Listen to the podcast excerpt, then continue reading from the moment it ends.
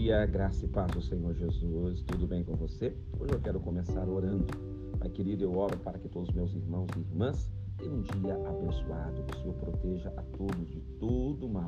Que o Senhor traga paz, alegria, saúde para os enfermos, ó Pai. Aqueles que estão hospitalizados, que recebam a tua cura em nome de Jesus. Oro, Senhor, para que essa pandemia Covid-19 chegue ao seu fim, ó Deus. Traga-nos a cura para este mal, Senhor. Que este mal que tem assolado a humanidade caia por terra neste dia, em nome de Jesus. Amém.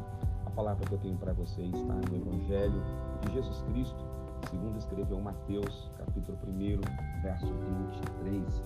Eis que a Virgem conceberá e dará à luz um filho, e ele será chamado pelo nome de Emanuel, que quer dizer Deus conosco.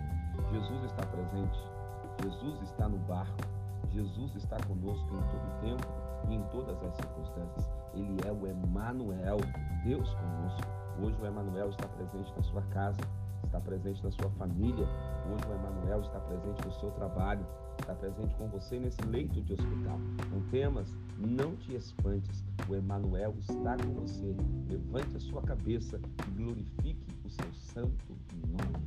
Que Deus te abençoe, que te ministra essa palavra é o pastor Rodrigo Bussardi, da Igreja Metodista Central em Resende, a Catedral Emanuel.